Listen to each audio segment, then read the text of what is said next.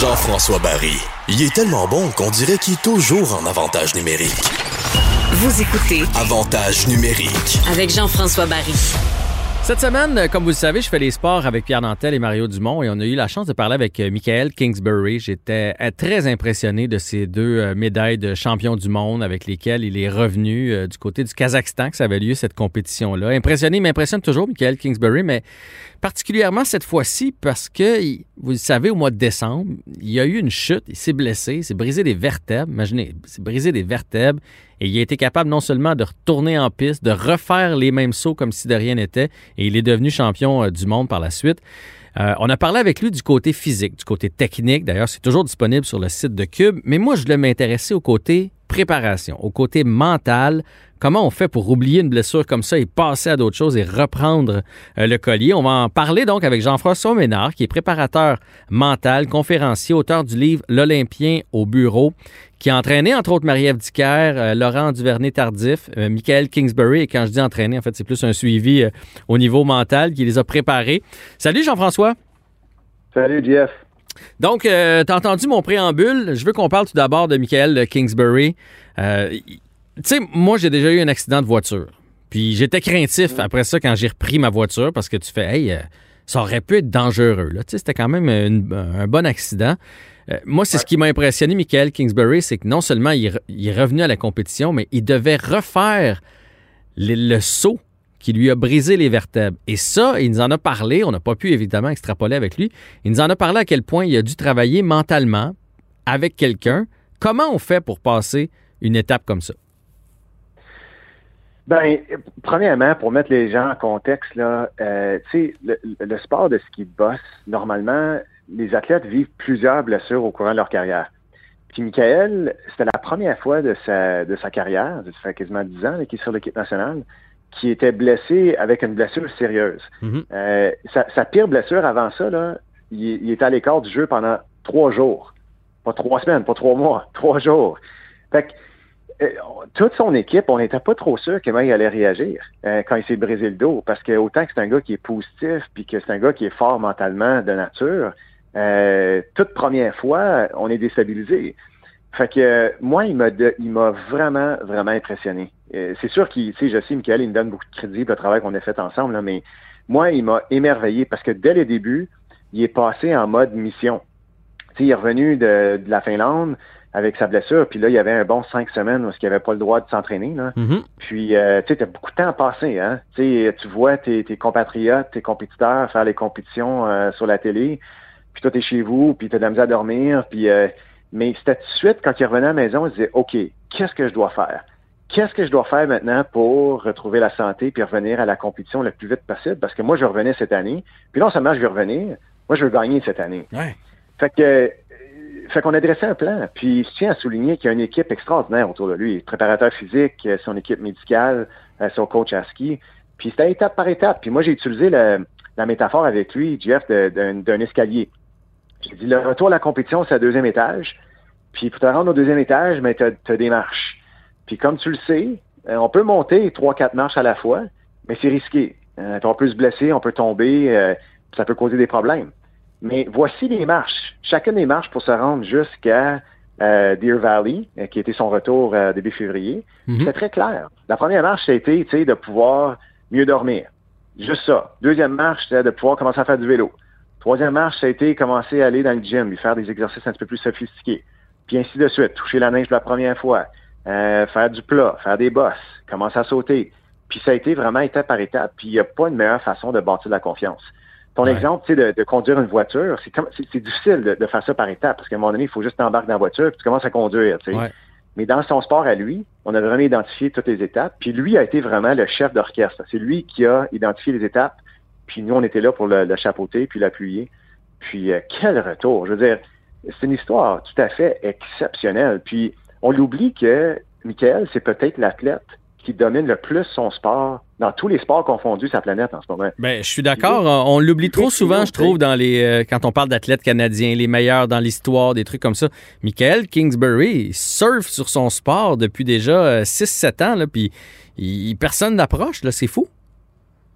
Écoute, ça fait ça fait neuf ans qu'il ans? le globe de Wow. cristal. Puis, globe de cristal de son propre sport, mais aussi le globe de cristal des sports acrobatiques euh, de neige. Là. Fait que c'est ça fait neuf ans qu'il domine euh, sa discipline. Euh, puis euh, fait que fait qu'évidemment, tu sais, il y a beaucoup d'attentes qui vient avec ça, il y a beaucoup de, il y a beaucoup de pression parce que lui, il a une grosse cible là, en plein front. Tout le monde veut le battre. C'est clair. Puis une, une autre affaire qui est particulière dans son sport, tu sais, pour ceux qui connaissent pas très bien ce sport-là, on le voit dans les nouvelles à tous les week-ends. Kingsbury a gagné encore. Mm. Kingsbury est champion du monde encore. Kingsbury est encore champion de l'année. Mais lui, là, dans les Coupes du Monde, tous les meilleurs sont là à toutes les Coupes du monde. Il y a plusieurs sports comme le tennis, par exemple, où que les ouais. meilleurs vont se rassembler au tournoi des sais, les, les- les grands tournois, les majeurs, mais pas à tous les tournois. Fait que Michael, il gagne en présence de tous les meilleurs qui sont là tout le temps. Euh, puis, tu sais, je tiens à souligner que ça arrive pas par chance, c'est pas par osmose que ça arrive son succès. J'ai rarement vu un athlète être aussi obsédé avec des petits détails. C'est incroyable. Euh, puis il y a beaucoup de choses confidentielles que je peux vous partager, évidemment, c'est ses petits secrets. Ouais. Euh, mais c'est un étudiant de son sport. Je veux dire, c'est un. Il n'y a pas personne dans son sport qui se prépare comme qu'il fait. Puis euh, moi qui est très près de lui, là, ça fait sept ans qu'on travaille ensemble, je suis pas surpris de voir son succès. Parce que il n'y a pas personne d'autre qui, euh, qui se prépare, qui travaille comme lui. Sa façon, sa façon de travailler est très inhabituelle, qui fait que euh, sur le circuit, ses- ses- ses résultats sont inhabituels aussi. Euh, fait que, euh, Fait qu'il est mieux de c'est- pas changer de recette, mais c'est drôle, tu m'amènes sur une question. Moi, j'ai entendu ça souvent, que les, les athlètes d'élite, ceux qui réussissent, à la limite, ils ont des tocs. Tu sais, tu me dis qu'il il est différent, qu'à la limite, là, ils ont des tocs que justement, s'ils veulent pogner un mouvement ou, tu sais, des fois, tu te demandes comment ils peuvent passer autant d'heures à s'entraîner, mais c'est parce que toc, c'est peut-être pas le bon mot, mais tu comprends ce que je veux dire? Que quand ils décident de faire quelque chose, ils vont y arriver, puis ils n'ont pas le cerveau qui pense comme le reste de la planète. Non, c'est tout à fait ça. Puis, tu sais, il y a une différence entre des superstitions puis des routines. Euh, ou, tu sais, des méthodes ou des recettes. Tu sais, Michael, il a développé des routines à travers les années qui fonctionnent. Il y a des choses qu'il fait, tu sais, les journées avant ses compétitions, qu'il n'y a pas personne d'autre qui fait ce qu'il fait. Euh, il y a la façon qu'il va analyser un parcours. Il n'y a pas personne d'autre sur la planète qui analyse un parcours comme qu'il le fait. Hmm. Euh, fait que, puis c'est un gars qui, bon, il vit un peu de superstition aussi. Les affaires, je pense que euh, c'est comme tout athlète, hein? on a toutes nos propres petites superstitions qu'on croit, mais, euh, mais effectivement, il a trouvé une façon qui lui apporte à avoir du succès. Puis il y a quelque chose qui, euh, qui fait euh, très, très bien, Michael, c'est ce que j'appelle gagner des moments. Tu sais, moi puis Michael, on, par- on parle rarement de gagner des compétitions ou gagner des Jeux olympiques. On parle de gagner des moments. Fait que, par exemple, euh, gagner l'entraînement deux jours avant sa Coupe du Monde. T'as-tu été le meilleur en entraînement de tous tes compétiteurs? Fait que lui, il s'organise à gagner des entraînements. Il va gagner le moment en haut de la piste. Ça, ça veut dire de, de- de travailler avec la nervosité, pas contre elle. Ça, c'est gagner un moment. Quand il va faire une entrevue avec un journaliste, le journaliste va lui demander Tu vas-tu gagner la prochaine compétition? Ben, de pas tomber dans le piège du journaliste puis de répondre, tu sais, euh, pour le bien du journaliste, mais de répondre pour lui-même. Ouais, je comprends. il va gagner l'entrevue. Puis lui, gagner, ça fait partie de son ADN. Euh, puis à un moment donné, ben, quand il se présente une compétition, il y a juste une option. Il n'y en a pas d'autre. C'est intéressant. Euh, cette semaine, il s'est passé aussi euh, quelque chose avec Natation Artistique euh, Canada. On le sait, là, il y a eu euh, des plaintes qui ont été déposées, un recours collectif par Ouais. euh, cinq nageuses chapeautées Ouais. par Sylvie Fréchette. Euh, à cause de bon harcèlement psychologique, euh, on, on a ben pas pas ri, mais on, on a tapé sur le poids ou sur la silhouette de, de certaines personnes. On les a menacées pour qu'elles euh, performent. Ça a laissé des traces à ces euh, à ces filles-là. C'est triste. Oui. C'est triste d'entendre Oui. ça. C'est plus répandu qu'on pense d'ailleurs. Moi, je connais euh, des athlètes qui, euh, des fois, je leur demande, des athlètes euh, olympiques là, que je connais dans ma vie, je- ça te tente pas d'enseigner ton sport, puis ils me disent, je veux même pas retourner. Je veux même pas retourner à la piscine ou à la patinoire parce que ça m'a, c'est pas des, des, beaux, des aussi beaux moments que vous pensez. Euh, c'est triste d'entendre ça et c'est, tellement pas une façon de parler à des athlètes. Écoute, tu as raison. Puis euh, moi, quand j'ai vu ça passer cette semaine, euh, moi j'ai des jeunes enfants maintenant, puis euh, tu peux pas t'empêcher de pleurer là. Puis je, pense à par exemple ma petite fille qui qui aurait vécu ça, ça me donne le goût de vomir là. Là, je, je me prononce vraiment ouvertement, puis je dis la vérité là. Euh, c'est dégueulasse, ça n'a pas de place. Non seulement dans le sport, je veux dire, juste dans la vie de tous les jours. Mhm. Euh, puis tu sais, euh, quand on se retrouve dans une position de leader, de coach, euh, il faut comprendre l'impact qu'on peut avoir. Puis souvent, on l'oublie. Comme les, juste, juste les mots qu'on utilise, tu sais, notre façon d'interagir, ça peut marquer, comme qu'on l'a vu cette semaine. Puis des fois, ça prend pas grand-chose.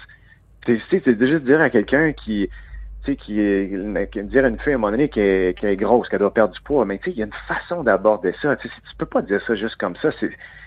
C'est, pas correct. Puis, euh, puis moi, j'encourage, si je peux donner deux conseils à ceux qui nous écoutent, qui sont peut-être dans une situation de, de leadership ou de coaching. Premièrement, parle aux autres de la façon que tu voudrais te faire parler. Mm-hmm. C'est pas parce que tu es dans une situation de leadership que tu as un pouvoir d'autorité que tu peux te permettre de parler d'une certaine façon à quelqu'un d'autre. Hein, hein, tu parles à un être humain, comme tu es un être humain.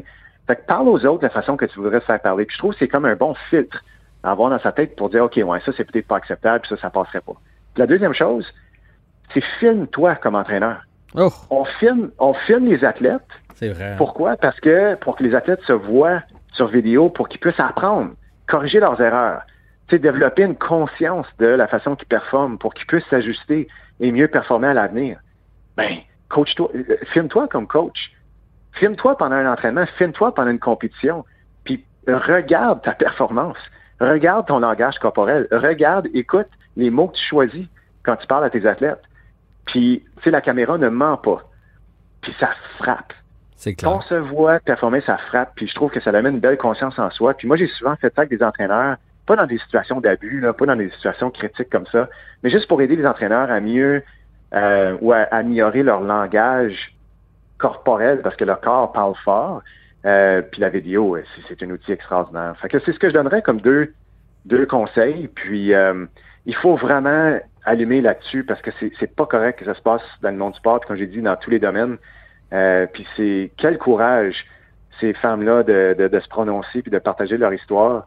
Euh, c'est dommage que ça arrive, mais en même temps, c'est en faisant ça qu'on va changer les choses, puis que c'est un investissement pour l'avenir dans le sport.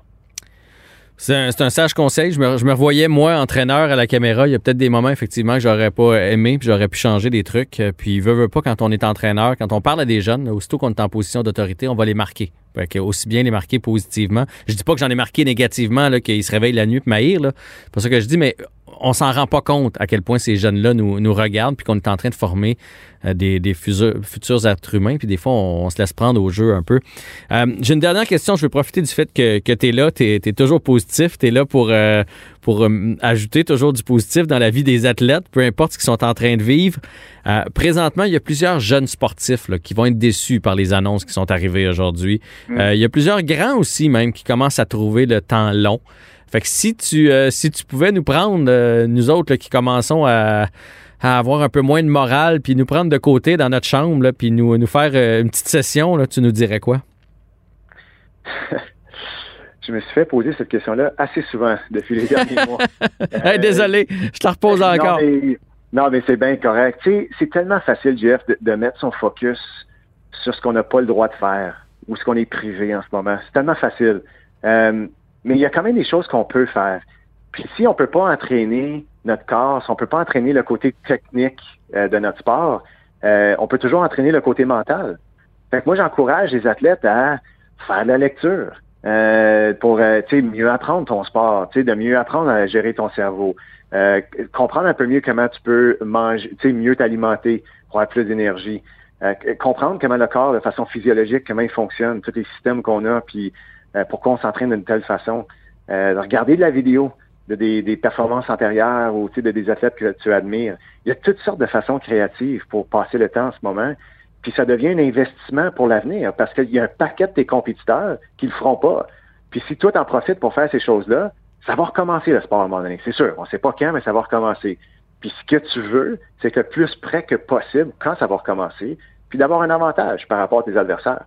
Puis c'est ce qu'on a fait avec beaucoup des athlètes olympiques avec l'année supplémentaire qu'on a avec les Jeux d'été. Puis euh, ça porte fruit parce qu'il y en a beaucoup qui ont commencé à faire des, des, compétitions, puis euh, ils ont quand même beaucoup de succès. Fait que, euh, fait que mettre le focus sur ce qu'on peut faire, puis faire attention à pas toujours mettre notre attention sur ce qu'on est privé, ce qu'on n'a pas le droit de faire. C'est un très bon conseil en temps de pandémie, mais même dans, dans, la vie de façon générale. Jean-François Ménard, continue de prendre soin de nos athlètes. Jusqu'à maintenant, tu as, vraiment beaucoup de succès. Ça a été un grand plaisir de te parler. Ben, écoute, merci, Jeff. À une prochaine. À une prochaine. Bye.